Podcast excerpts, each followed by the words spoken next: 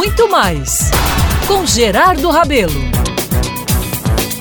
Meus amigos, nesses difíceis tempos da pandemia do coronavírus, estive em São Paulo, a maior cidade do Brasil. Confesso que senti um medo diferente quando recebi a missão de cumprir a agenda de trabalho na capital paulista. Mas como sou homem de não refugar desafios, fui lá, né? Primeiro ato: chegar ao aeroporto da nossa Paraíba. Todo paramentado, viu? Obedecendo os protocolos exigidos para esse tempo. Depois, seguindo a risca os aconselhamentos e recomendações do tipo não fique perto de ninguém, não retire a máscara, passe álcool em gel nas mãos, não coce o nariz, não toque os olhos, etc, etc, etc.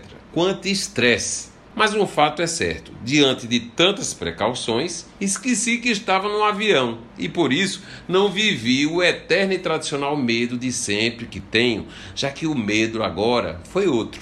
Depois de três longas horas, chegar a São Paulo foi menos traumático. O aeroporto de lá estava a 35% de capacidade, ou seja, vaziozinho, né? E ao chegar, numa rápida viagem de táxi, vi ruas também vazias, calçadas sem gente transitando. Uma cidade triste, enfim. Eram 8 horas da noite quando entrei num hotel também cheio de regras e distanciamentos. Fiz o check-in e perguntei se o restaurante estava funcionando, pois naquela hora a rua já estava fechada em rigoroso lockdown. Nosso restaurante ainda está atendendo, senhor, disse a recepcionista, uma daquelas paulistas que mais parece um robô com discurso repetitivo e bem musicado. Chatinho. E lá fui eu para o tal restaurante, porque a opção era ele e ele mesmo, nada mais. Ao entrar no espaço, a constatação: só eu e o garçom no pedaço. Pedi logo, jantei e fui dormir. Dia seguinte, depois das 8 horas, a rua movimentou, a cidade andou, mas as regras do dia anterior continuavam valendo e antes das 8 tínhamos que estar de volta, porque nem táxi surgiria nas ruas. Meu Deus, que tempo é esse que estamos vivendo, hein?